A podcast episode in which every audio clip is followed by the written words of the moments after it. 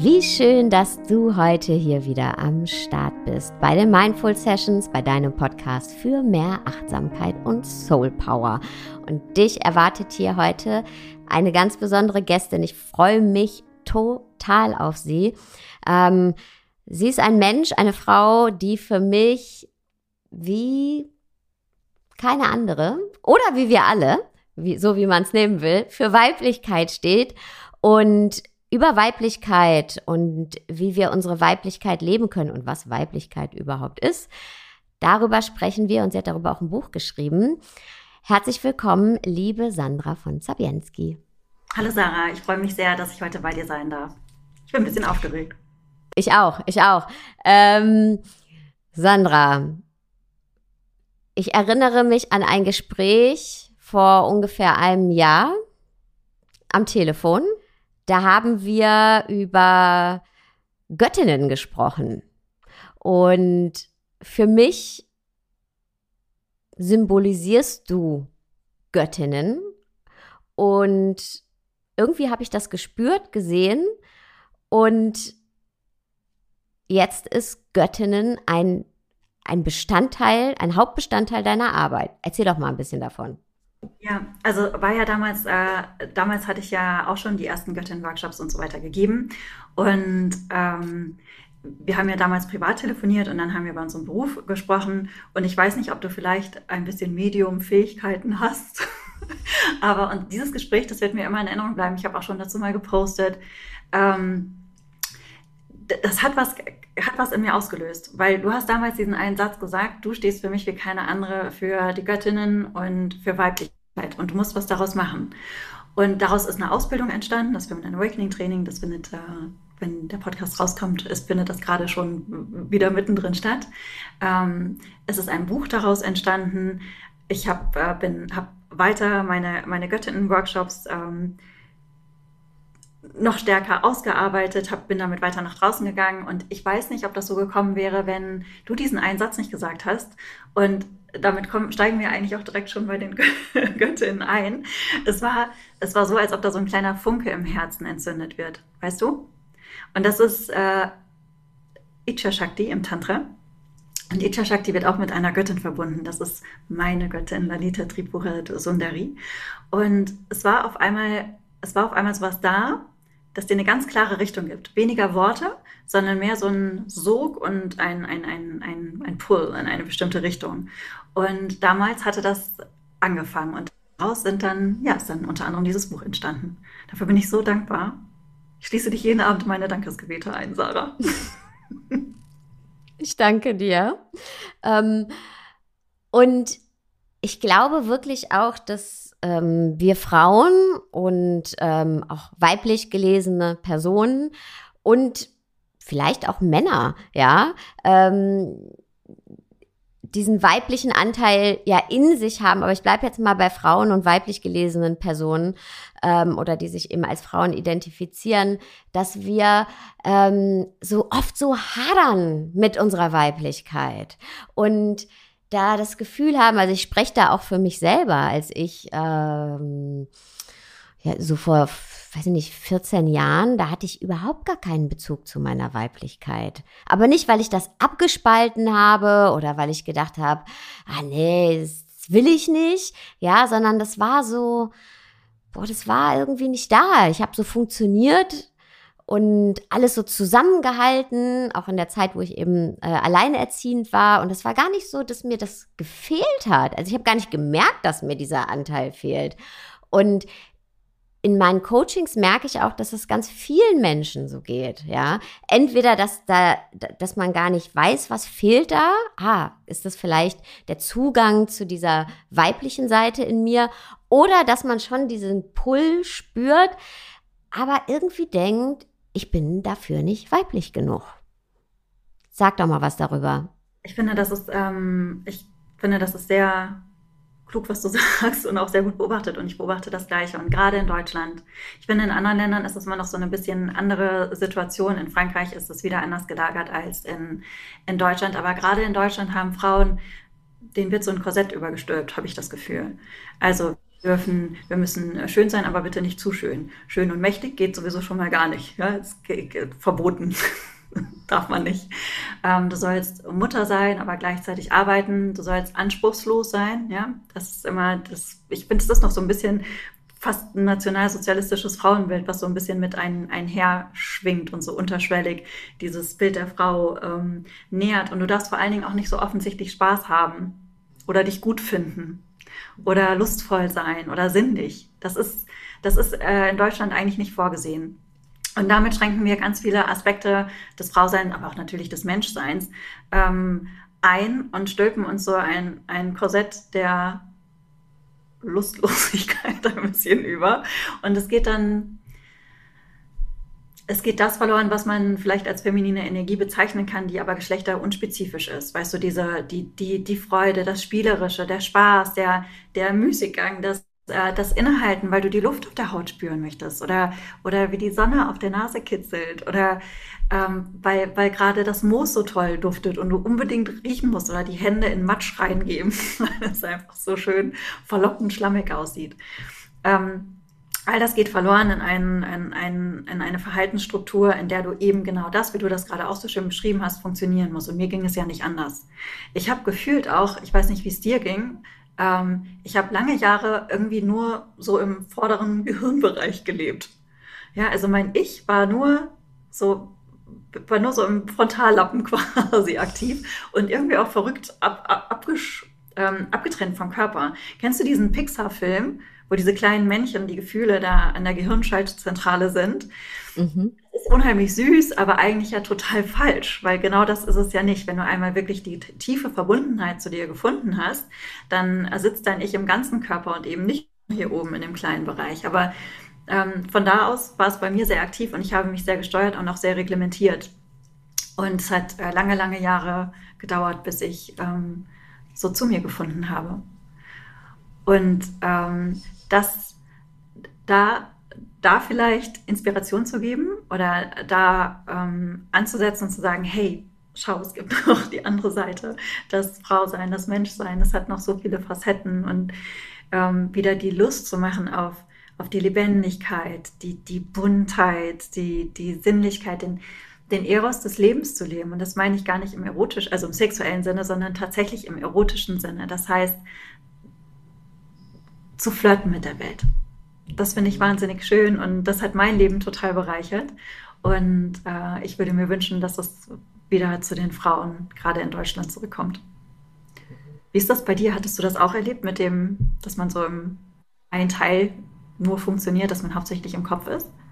Absolut. Ähm, und man spürt das ja schon richtig. Also, äh, ne, wenn man so funktioniert, kennt bestimmt jeder so, dass man schon diesen Druck an der Stirn spürt oder man wie so Blitze im Gehirn schon fast spürt und eigentlich nur da ja funktioniert. Und ähm, aber eben nicht nur in Stresssituationen. Also ich hatte jetzt eher eben von so einer Situation gesprochen, wo ich über mehrere Jahre das Gefühl hatte, ich muss alles zusammenhalten, weil es auch so war.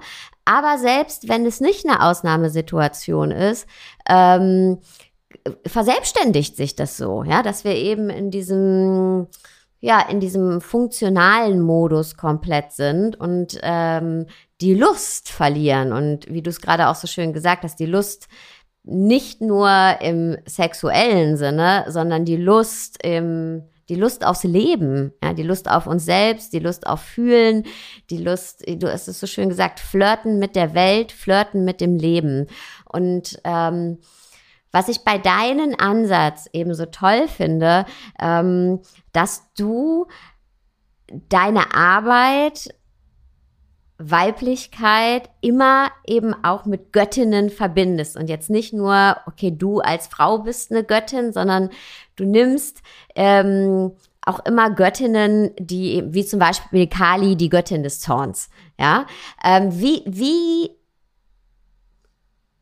wann war das zum ersten Mal? Wann hast du gemerkt, hey, wenn ich mich zum Beispiel mit äh, Göttinnen aus dem Buddhismus oder ähm, aus anderen Traditionen auseinandersetze, da spüre ich was in mir. Weil die sind ja nicht ohne Grund da. Und da ging es ja auch nicht um Geschlechterrollen, muss man ja auch mal ganz klar sagen. Ne? Also wann, was war da zum ersten Mal so ein Berührungspunkt? Und ja, erzähl doch mal. Äh, also im Tantra, und das wissen viele nicht, im Tantra ist ja, ist ja eine alte spirituelle Tradition und in dieser spirituellen Tradition gibt es die Dasha Mahavidyas. Also das, was wir unter Tantra jetzt verstehen, das ist Neo-Tantra, eine sexuelle Praxis, mega schön, muss man mal ausprobieren, habe ich selber auch noch nicht ausprobiert oder bin da tiefer eingestiegen, aber ich glaube, da gibt es ganz tolle Ansätze. Das Tantra selber ist aber etwas, was du ja sogar in Harvard studieren kannst, also wirklich auch an Universitäten. Und ähm, Tantra hatte mich so begeistert und mich richtig reingezogen, schon vor einigen Jahren. Und ähm, im Laufe des Tantra-Studiums bin ich dann auf die Dasha Mahavidyas gestoßen. Das sind die zehn Weisheitsgöttinnen des Tantras. Und ähm, die haben mich total fasziniert, dieses, äh, die, diese unterschiedlichen Facetten ähm, des Universums im Endeffekt und die unterschiedlichen ähm, Attribute, die mit ihnen verbunden waren. Und wer mich besonders fasziniert hatte, und ich habe gerade schon ihren Namen gesagt, war Lalita Tripura Sundari. Und ähm, ich habe mich aber nicht an sie herangetraut. Weil Lalita ist so das Supermodel unter den tantrischen Göttern. ja, also es ist nicht nur das Supermodel, sondern auch das Superbrain und diejenige, die überhaupt das ganze Universum beherrscht. Sie ist diejenige, die das Verlangen entfacht. Sie hat tausend Namen. Äh, ein, ein Name ist zum Beispiel sie, die das Verlangen der Frauen ist oder sie, die Freude am Regieren hat. She who takes pleasure in ruling. Etwas, was wir uns Frauen übrigens ganz häufig nicht erlauben, wirklich die Freude am Regieren des eigenen Lebens sitzen zu lassen. Und die hat, sie hat mich so wahnsinnig fasziniert und das war auch wieder da ähm, ein Gefühl von, dass mich da etwas ruft. Aber ich konnte das noch nicht ganz greifen und ich muss dir ganz ehrlich sagen, ich habe mich nicht schön und nicht mächtig und nicht gut genug gefühlt, um mit dieser Göttin zu arbeiten. Das war zu einer Zeit, da ging das gerade mit, ähm, mit äh, dem Yoga los. Ich glaube, das war auch zu dem Zeitpunkt, haben wir uns zum ersten Mal kennengelernt. Da fing das mit den Festivals an und so weiter. Und ich habe immer wieder bei Lalita gelesen, habe dann ge geschaut, in welchen Frauen finde ich Lalita, aber ich mich selber habe mich nicht getraut. Ne? Ich habe auch zu dem Zeitpunkt, habe ich auf Instagram, dafür war ich dann, war ich schon fast bekannt, ich hab, kann die unfassbar hässlichsten Grimassen machen. Ja? Also ich habe wirklich ich habe, ich kann, äh, habe eine Fähigkeit zu einer Gesichtsgymnastik, dass du mich wirklich nicht mehr wiedererkennst. Und mir macht das auch große Freude und ich mache mich auch gerne über mich selber lustig. Ich finde das absolut kein Problem. Aber in der Intensität, in der ich das damals gemacht habe, war das eigentlich schon ein bisschen, das habe ich erst hinterher gemerkt, auch jetzt, wenn ich das reflektiere, war das so ein bisschen klein machen? Und das ist so interessant, dass das auch zu dem Zeitpunkt passierte, als es bei mir etwas erfolgreicher wurde, dass ich dann wieder den Gegensatz gemacht habe, so, aber guck mal, eigentlich, guck mal, ich bin eigentlich ganz hässlich oder hier, guck mal, kann ich mich ganz fies machen und die hässlichsten Fotos von mir zeigen. Ähm, weil das, das war im Endeffekt auch ein sich nicht anerkennen von, von der eigenen Kraft. Und in dem Zeitpunkt habe ich mich, zu dem Zeitpunkt habe ich mich an Lalita noch nicht herangetraut. Und das ließ mich aber nicht los. Also habe ich mir erstmal Lakshmi angeschaut, die gibt es auch bei den Dasha Mahavidyas, da heißt sie Kamala und Saraswati, die bei den Dasha Mahavidyas Matangi ist. Und die beiden stehen, Lakshmi steht für Fülle und Fruchtbarkeit und Schönheit auch, ja, aber nicht so bedrohlich wie Lalita, weil Lalita hat so was Machtvolles dabei und diese Macht auch in Besitz zu nehmen als Frau ist, äh, ist einfach eine Herausforderung. Und Matangi konnte ich mich super mit identifizieren. Du kennst mich ja, ich bin ein totaler Nerd. Ja, ein wirklicher, wirklicher Wahnsinns-Nerd. Und Matangi Saraswati, das sind die Göttinnen des Studiums, der Einsicht. Ja, da, da, damit konnte ich, die waren safe da habe ich mich wohlgefühlt.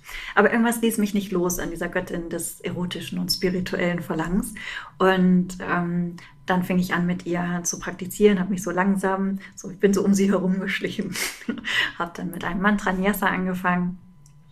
Äh, ein Mantra Nyasa ist eine Abfolge von Mantras und Mudras und mit denen installierst du die Qualitäten der Göttin. Und ab da ging das irgendwie los. Also es hat mich so reingesogen, das ist schwer zu beschreiben. Also es gab keinen Tag und es gibt immer noch keinen Tag, wo ich nicht an Lalita denke. Und ähm, mit dieser fortschreitenden Praxis kam dann auch die Neugierde auf die anderen Göttinnen. Du hast Kali beispielsweise gerade genannt. Kali ist im Tantra ähm, Kali Sankarsani zum Beispiel die Verschlingerin der Zeit, also nicht nur die Göttin der Wut, sondern ähm, die Göttin der Transformation und das Anfang und das Ende. Also sie, sie ist eher so, sie hat was ganz Mütterliches. Das habe ich aber auch erst herausgefunden, nachdem ich mich auch dann an Kali herangetraut hat, weil Kali als Göttin der Transformation war mir einfach zu krass. Du musst dir vorstellen, ich hatte ein paar Jahre zuvor, ähm, hatte ich eine 15-jährige Beziehung slash Ehe beendet. Ja, ich saß damals in einem wunderschönen Haus in einem Vorort von Hamburg. Drei luxuriöse Autos vor der Tür. Die Hunde spielten im Garten. Der nächstlogische Schritt wäre gewesen, jetzt ein Baby zu machen. Und ich dachte, das ist es nicht. Ich kann das nicht. Das ist was anderes, was mich, was mich ruft, was da was da ist. Und ich wusste damals noch gar nicht was, aber ich wusste, ich musste gehen. Und dann habe ich da mein Leben einmal komplett äh, geändert. Und dann war mir dieser Umbruch, der mit Kali dann auch kommt, war mir viel zu viel. Aber dann sind so Sachen passiert wie, ähm, das hört sich für viele jetzt wahrscheinlich viel zu banal an, ja, aber mein, meine kleine Minimaus ist gestorben, mein Hund. Ähm, mit der mich 14 Jahre lang ganz intensiv begleitet hat und auch für mich eine ganz große Bedeutung hatte in, in, auf dem Weg, wie ich mich selbst gefunden habe. Und dann in dieser Schwärze zu sitzen, ja, in, in Kalis Schwärze, in dem Ende zu sitzen, in dem, in dem Tod und zu sehen, dass das was ganz Warmes hat. Zu sehen, dass, äh, dass, dass die Trauer Ausdruck von Liebe ist und dass das wieder zwei Seiten von einer Medaille sind. Äh, äh sind. Das war für mich total, ähm, total lebensverändernd. Und dann habe ich mein eigenes Göttinnen-Mandala sozusagen kreiert mit der fünf der tantrischen Weisheitsgöttin und bin so durch verschiedene Stufen gegangen, eigentlich auch in, meinem, in den letzten Jahren. Und daraus ist dann das Buch entstanden. Deshalb findest du im Buch Kali, ne, als Göttin der, des Anstoßes auch, und der Transformation Chinnamasta, eine ganz spannende Göttin. Du musst übrigens mich einfach unterbrechen, wenn ich zu lange rede. Ne? Ich halte endlose Monologe, wenn man mich lässt. Also sag ruhig, wenn es ausufert. Äh, Chinnamasta, eine ganz spannende Göttin. Auch äh, zunächst super furchterregend, weil sie hat keinen Kopf. Der Kopf ist abgeschlagen, sie hat ihren Kopf in der Hand und aus dem abgeschlagenen Kopf fließt Blut nein, andersrum, aus, ihrem, aus dem abgeschlagenen Hals fließt Blut einmal in ihren Mund, in den abgeschlagenen Kopf. Und dann hat sie zwei Begleiterinnen, Dakini und Bakini und in deren Münder fließt auch noch einmal Blut. Und da denkt man zunächst einmal, oh mein Gott, mit der Frau möchte ich gar nichts, mit der Göttin möchte ich gar nichts zu tun haben. Aber äh, beschäftigt man sich näher mit Chinnamasta, dann äh, erfährt man zum Beispiel, dass Chinnamasta sich den Kopf mit einem Nagel abgeschlitzt hat, um Dakini und Bakini zu nähern. Die hatten nämlich Hunger und haben herumgequengelt. Wenn man Kinder hat, kennt man das. Mama, wann sind wir da? Mama, kann ich was zu essen haben? Und so ähnlich war das auch. Und daran äh, natürlich eine große Radikalität und eine große Fürsorge. Und das habe ich für mich äh, zum Beispiel übersetzt indem ich mich radikal hinterfragt habe und auch komplett neu erfunden in allen Bereichen. Wie möchte ich leben? Wie möchte ich lieben? Wie möchte ich arbeiten? Äh, sogar wie möchte ich Sex haben? Wie möchte ich aussehen? Ohne dass mir jemand reinquatscht. Also wirklich herunterdestilliert, gebrannt auf das, was ich wirklich, wirklich will. Und für Männer kann ich nicht sprechen oder für Menschen, die sich als männlich lesen, kann ich nicht sprechen, aber ich habe das Gefühl, bei vielen Frauen ist es so, dass wir uns das nicht erlauben einzugestehen, uns nicht erlauben, so machtvoll zu sein, so lustvoll, so schön, so sinnig, wie wir uns das eigentlich wünschen wollen, weil uns irgendetwas deckelt, sei es die Gesellschaft, sei es die Glaubenssätze, mit denen wir aufgewachsen sind, sei es die Erwartungen. Äh, der Community, in der man sich aufhält. Weißt du, ich habe ja auch viel Kritik bekommen für meine äußere, sehr neue Definition, weil das in der Yoga-Szene nicht anerkannt ist. Ich habe aber Bock, so auszusehen und möchte mir da einfach nicht mehr reinquatschen lassen. I love it. I love it. Sorry, ich will dich gar nicht unterbrechen, aber dazu noch mal ganz kurz, genau. Ähm, weil das ist so schade, wenn wir dann Spaces gefunden haben, die eigentlich ja, ähm, also wo wir open-minded sein sollten, wo es genau darum geht und dann schon wieder eine Form von Ausgrenzung stattfindet, ähm, also so spiritual bypassing. Ähm, aber eine andere Sache, jetzt noch mal ganz kurz zu den Göttinnen ich finde mich da so wieder und ich glaube, es geht allen Frauen so oder weiblich gelesenen Menschen, ja, weil dafür, wir haben diese Anteile eben alle in uns und Mm, als ich mich mehr damit beschäftigt hatte, also mir ist immer wieder Kali über den Weg gelaufen, immer wieder, ganz am Anfang in meiner Praxis schon. Und ähm, ich habe aber erst hinterher gemerkt, wie lange ich eigentlich schon diese, äh, ja, diesen Aspekt der Transformation in mir trage und wie oft ich den schon durchlaufen bin und auch Leben hinter mir gelassen habe. Ähm, hätte ich das aber schon in der Zeit gewusst, in der ich da durchgegangen bin, hätte mir das wahnsinnig geholfen, ja. Ähm, und das wäre jetzt so eine Frage von mir. Ich kann mir vorstellen, dass es ganz vielen Menschen so geht, ähm, dass sie erst im Nachhinein, so wie es bei mir war, gemerkt haben, hey, das ist doch, es ist ein, ein guter Aspekt, ja. Und du musst damit nicht zurückhalten. Das ist ein Teil des Lebens, der gelebt werden will, ein Teil deiner selbst.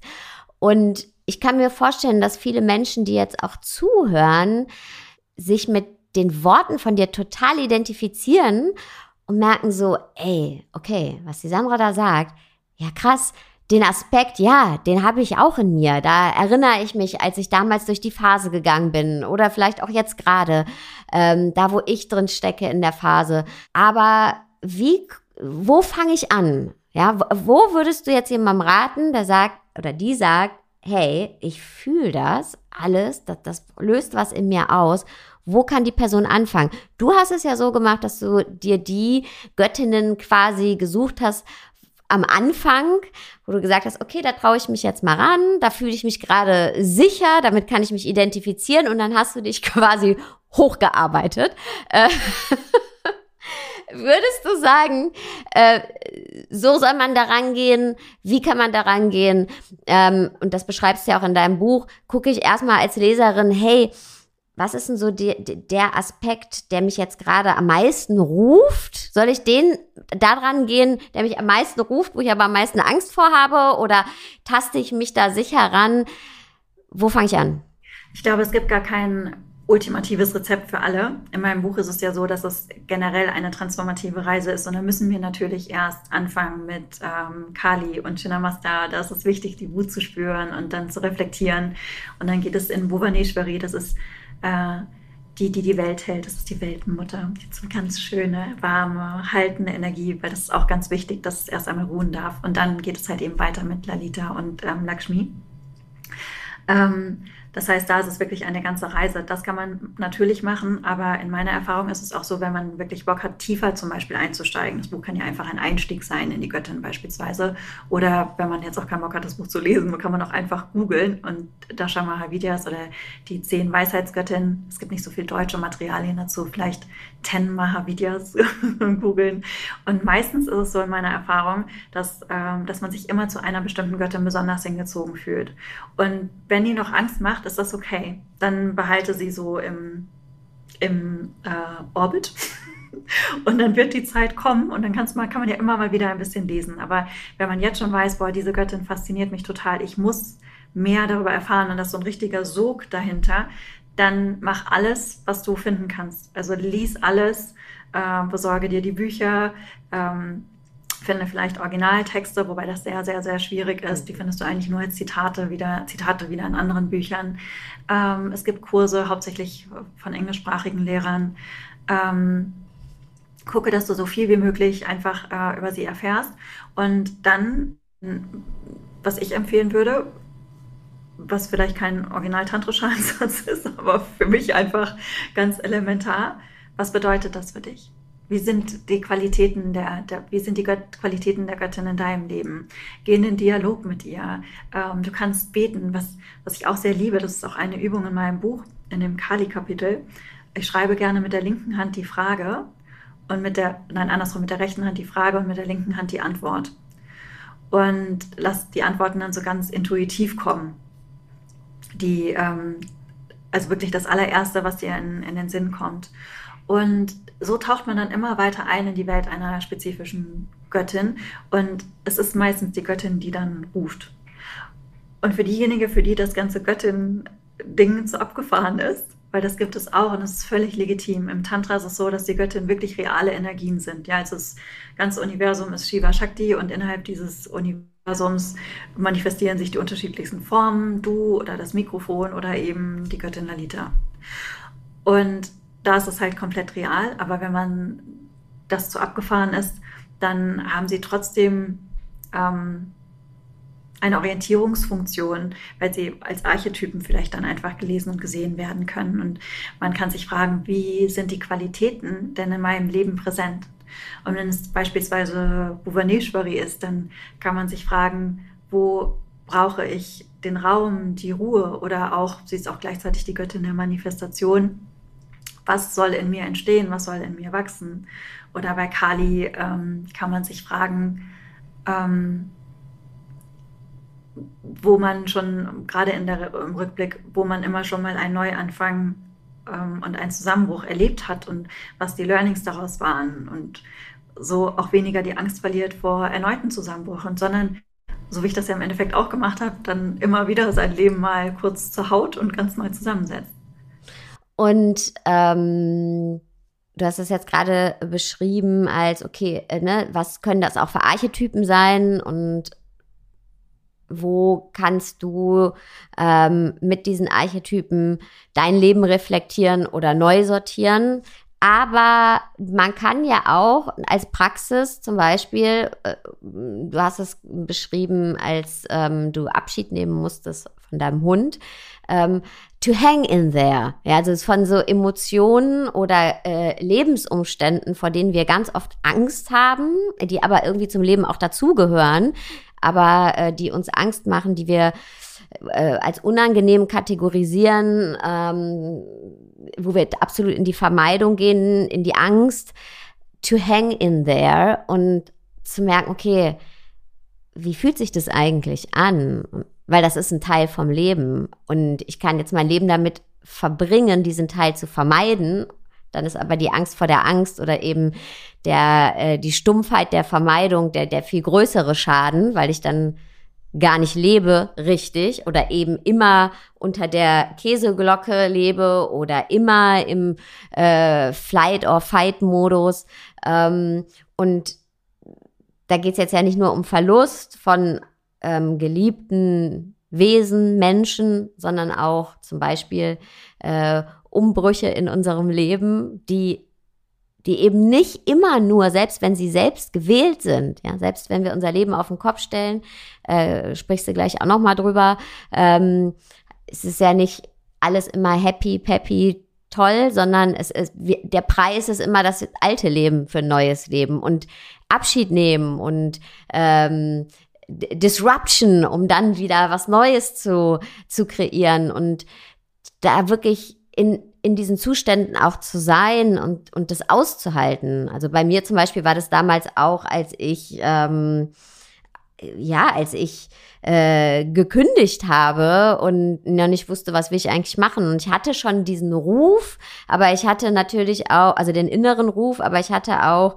ähm, Existenzängste und meine Glaubenssätze und ähm, kannte eben auch die Zeit ohne Geld und was ist, wenn du hinfällst und dann aber das auszuhalten, um dann überhaupt mich weiterzuentwickeln und diesem Ruf zu folgen, dieser ganz kleinen inneren Stimme, die man nicht mal hört, ja, die irgendwie so ein Mini-Lichtlein in einem ist, so, so ein kleines Glühwürmchen, ähm, und dem aber Raum zu geben und nicht direkt in, den, in die nächste vermeintliche Sicherheit reinzuspringen, ähm, weil das braucht ja Raum, Veränderung in jeder Form. Und ich denke auch jede Göttin, die du angesprochen hast, auch wenn es eben nicht die der Transformation ist, jeder andere auch braucht Raum, muss atmen, muss sich entfalten. Und das ist sicherlich auch eine gute Praxis. Okay, wie fühlt sich das eigentlich an? Mit dem zu sein, wenn ich mir jetzt eine Göttin rausgesucht habe, mit dem zu sein, wofür, wofür die jetzt gerade steht für mich. Und das wirklich zu fühlen, zu atmen, auch manchmal sicherlich auszuhalten, um dann eben uns daraus zu entfalten. Ja, überhaupt, was du sagst, mit dem zu sein, auch gerade mit den, in den Zeiten, in denen es halt schwierig ist, ne?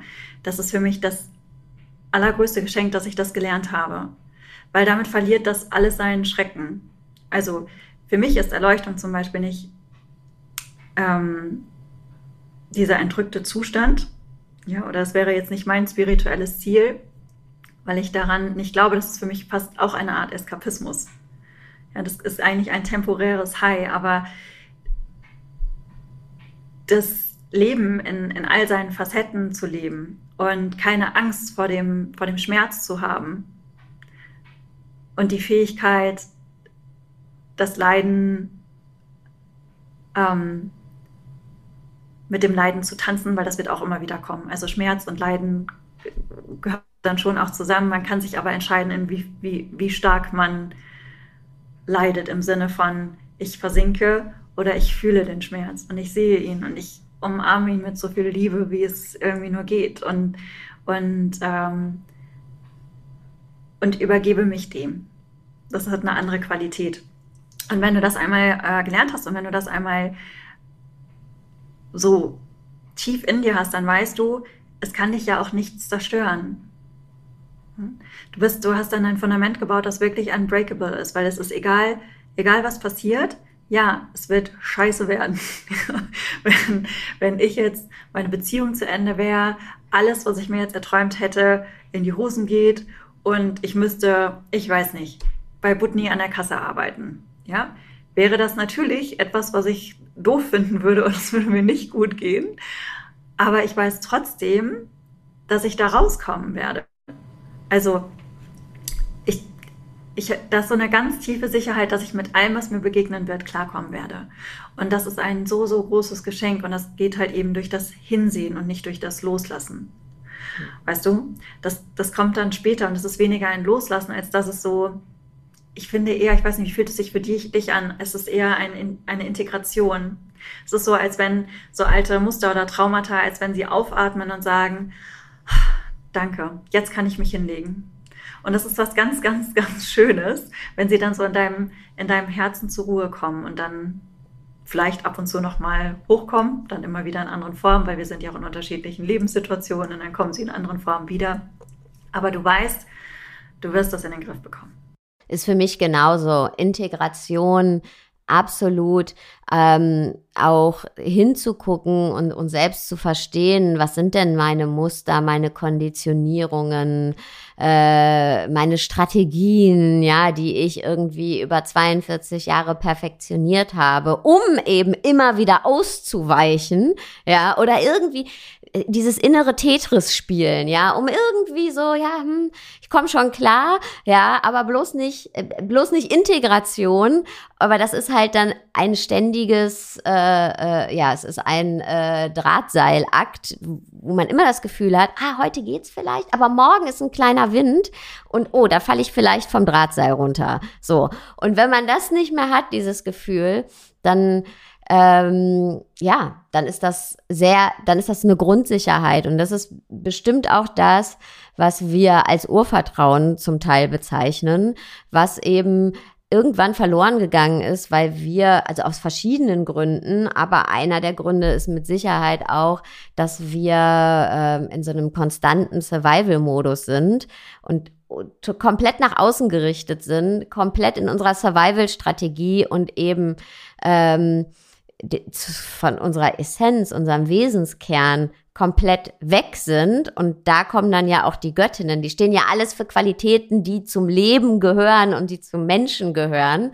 Und da wieder Integration, der Kern. Ja, es muss nicht immer schön sein. Es muss nicht sanft sein, immer darf auch mal, aber es, so ist das Leben halt nicht. Das Leben ist nicht immer, du bist nicht, ich bin nicht immer die sanfte, ich bin auch nicht immer die, ähm, die mutige, ja, äh, die voranschreitet. Ich bin äh, nicht also ich bin nicht immer, wir sind keine eindimensionalen Wesen, aber wie du es eingangs gesagt hast, gesellschaftlich wird uns ja was vorgegeben und zwar schon von ganz früh, unseren Eltern ja auch schon.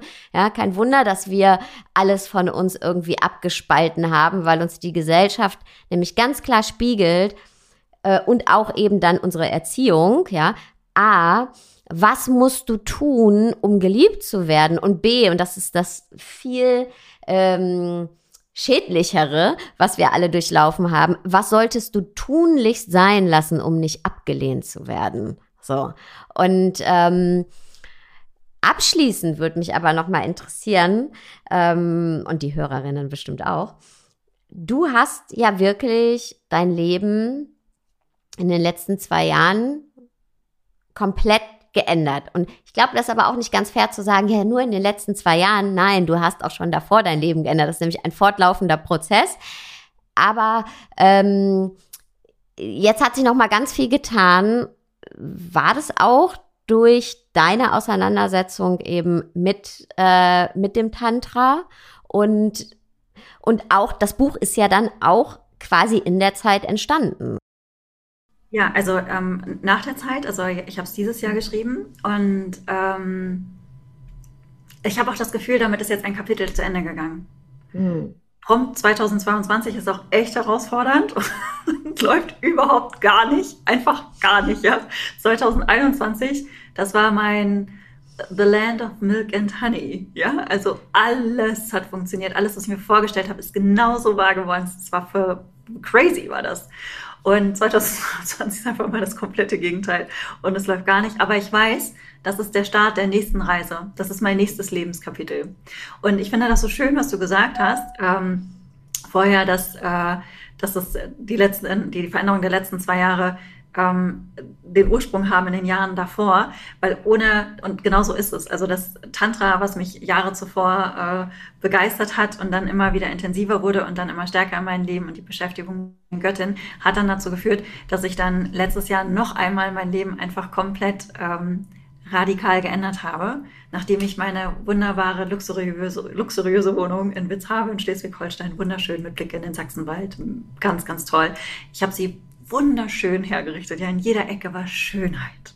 Und es war auch ganz viel Frankreich da, weil äh, irgendwas hatte mich letztes Jahr nach Frankreich gezogen. Und ich habe schon im Januar, als noch voll on, full on Covid war, habe ich mir ein kleines Haus am Meer da gebucht für, um, um dort einen Kurs aufzunehmen und Content zu produzieren und halt von Frankreich aus zu arbeiten. Und, ähm, hätte aber niemals damit gerechnet, dass als ich dann im mal Ende Mai nach Frankreich gefahren bin, dass ich nur ein paar Monate später schon wieder im Auto sitze mit allem, was ich besitze. Und ich besitze jetzt wirklich nur noch, was in mein Auto geht. Das sind ungefähr 10 bis 12 äh, Müllsäcke Kleidung. Weil der Trick ist, wenn du, wenn du kein festes Zuhause hast, die Kleidung in Müllsäcke zu packen. Damit kannst du viele Lücken im Auto stopfen. Das ist wirklich der Trick. Das hat mir meine Freundin Paula Lammert verraten. Danke, Paula, das hat mein Leben verändert. Äh, und äh, zwei Koffer voller Bücher. Im Wesentlichen war es das. und, ähm, und ja, mit diesem vollgepackten Auto, mit Elmo, mit meinem kleinen Hund, ähm, bin ich dann nach Frankreich gefahren, weil ich zuvor äh, einen Mann kennengelernt habe, der mich so begeistert hat und wo ich dachte, Wahnsinn, das ist exakt das, was ich mir gewünscht, erträumt hätte. Ja, sogar äh, dass er, also er war so, er ist sogar Astrophysiker und ich bin ein totaler Physik-Nerd, ne? Weißt du ja, ich bin wirklich richtiger, richtiger, nicht spiritueller Physik-Nerd, sondern wirklich full-on äh, Quantenphysik-Nerd, die, die, die sich den Teilchenbeschleuniger anschaut und bei der George uh, University einen Quantum Mechanics for Beginners uh, Kurs macht. So, deshalb war ich so begeistert, als ich ihn dann getroffen habe. Und wir haben so, so, direkt so wahnsinnig gut funktioniert und hat all das gemacht, was ich mir so vorgestellt und gewünscht hätte. Und dann dachte ich, okay, das kann was ganz Großes werden. Das wird aber nichts Großes, wenn ich in Hamburg sitzen bleibe. Ich wollte sowieso digital arbeiten. Was hält mich also äh, davon ab, die Wohnung aufzugeben? Zu sagen, ich werde jetzt halt durch Europa reisen mit Staat Frankreich und ich werde es mit diesem Mann probieren. Nichts. Weil was ist das Schlimmste, was passieren kann? Sarah, es geht in die Hose. Und was haben wir gelernt? Wenn es in die Hose geht, werden wir trotzdem weiter überleben. Und deshalb, ähm, ja, gibt es die Müllsäcke, der kleine Hund, der Mann und ich. Zurzeit in Andorra. I love it. Und als du das beschrieben hast mit den Müllsäcken, ne, das erinnert mich an meine Zeit, auch wenn die jetzt äh, 16, 17 äh, Jahre her ist, aber ich habe immer in meinem Auto gelebt und ich, ich, ich kenne diese Taktik mit den Müllsäcken. Und Weißt du, was so schön ist? Es ist, hat, ne, man denkt ja immer oft so, ja, ach, damals oh, da habe ich immer im Auto gelebt mit den Müllsäcken, aber jetzt bin ich ja woanders angekommen. Nein, nein, nein, nein, nein, weil das ist überhaupt nicht besser oder schlechter. Weißt du, wir werten oft so gerne. Nee, das ist, es ist eben nicht dieses, oh ja, vom Tellerwäscher zum Millionär-Ding, das ist alles Quatsch so, sondern das Leben ist ein ständiger Kreislauf und es gibt, also wenn wir werten das und klar können wir für uns ja auch werten, was jetzt irgendwie gerade schön ist oder anstrengend ist und na, aber ich äh, hat die Zeit auch bei mir super empfunden. Und genauso wie wenn man jetzt sagt, hey, ah, ich möchte in meiner wunderschönen Wohnung sitzen, dann ist das auch schön. Aber mit Sicherheit kommt irgendwann auch wieder der Punkt, wo man sagt, ah, jetzt möchte ich aber eine Veränderung. Und das sich zu erlauben, genauso wie all diese Aspekte dieser verschiedenen Göttinnen, ne, das sich zu erlauben, weil wir haben auch in dieser ganzen Coaching und spirituellen Szene so oft dieses so, ja, und dann hast du es geschafft und äh, was geschafft? Ich will überhaupt nichts schaffen. Und es gibt keinen Zustand, der, es gibt Zustände, die wünsche ich mir und dann fühlen die sich gut an, aber ich kann dir versichern, dass es äh, äh sich bald irgendwie dann wieder was Neues tut, was sich für mich gut anfühlt. Und ich finde, wir müssen weg von diesem äh, von diesem Mythos von, ah, von unten nach oben und nee, weißt du, du bist eine gestandene Frau und du bist so glücklich und du, du hättest auch deine wunderschöne Wohnung behalten können. Da gab es keinen äußeren Druck, aber du hast gesagt, nee, Mann, ich will was anderes. Ich will anders leben und das sieht jetzt gerade mit dem französischen Mann, meinem Hund und ähm, meinem Auto und den Müllsäcken und that's that's how life is That's the juice of life im Moment in meinem Leben. Nervt mich das manchmal? Mit Sicherheit, ja. Nerven mich aber hier zu Hause manchmal Sachen? Auch mit Sicherheit. Und das finde ich so cool an dir, dass du da auch so echt bist und diese ganzen Klischees von, ja, ne, vom Bordstein zur Skyline, ey, nee, braucht kein Mensch. Ähm, Leben ist was anderes das Leben darf bunt sein und ein ständiges äh, Wachsen, Reifen, Blühen, Welken, Wachsen, Reifen, Blühen, Welken. All over again. Man muss sich einfach auch nicht für sein ganzes Leben auf eine Rolle festlegen. Ja, danke schön. Oh, Gott sei Dank. Und ich habe das früher nie erlebt. Ich habe die ganze mhm. Zeit, ich war, ich war so fest in meinen Strukturen. Ich habe nur gearbeitet, selbst im Studium, Praktikum nach Praktikum, Auslandsaufenthalt und so weiter. Für mich ist das toll, diese Freiheit zu haben. Die habe ich nie gehabt. Und ähm, nächstes Jahr ist wieder was anderes. Und dann das Jahr ist vielleicht wieder was anderes. Und das ist gut so. Und das, das ist genau richtig so. Okay, das Buch Tantra, der Weg des mutigen Herzens. Am 21.09. kommt es raus. Wo kriege ich das? Überall, oder? Ja, du kriegst es überall im Buchhandel, also sowohl bei den kleinen Buchhändlern als auch bei den großen Online und nicht Online. Und ähm, für alle, die ein Buch auch gekauft haben und mir den Buchbeleg schicken, also den Quittungsbeleg schicken, äh, an buch.haus-off-grace.de, die können auch kostenlos an einem kleinen digitalen Workshop teilnehmen. Leute, ich empfehle es euch total, ähm, weil ich, ja, Sandra steht für mich für Leben und Spiritualität vereint im Hier und Jetzt. Und ähm, ich glaube, jeder, der jetzt hier zugehört hat, äh, ist jetzt auch Fan, falls die Person dich noch nicht kannte. Also dein Wissen, und das macht dich wirklich aus, ja, dein Studium, dein Wissen über das, was du da schreibst, über Spiritualität, über die Göttin, über das Tantra und aber eben dass du einfach eine Knock-off-Braut bist im Hier und Jetzt auch.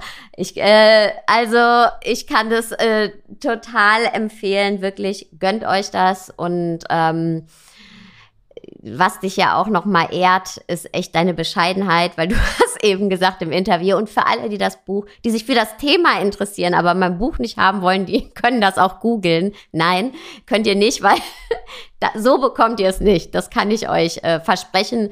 Und es ist wirklich so, ähm, nicht nur, dass ich Sandra als Menschen absolut schätze, sondern äh, ja, das ist alles äh, jahrelanges Studium, was du hier erzählst. Also das ist, das ist wirklich ein Wissen ähm, aufbearbeitet für uns, dass wir es auch irgendwie alle ähm, anwenden können, aber du ja, du, du studierst das, du äh, lebst das ähm, Und deswegen gönnt euch dieses Buch. Das ist so schön, Sarah. Ich habe ein bisschen Pipi in den Augen. Siehst du das? Musst du nicht.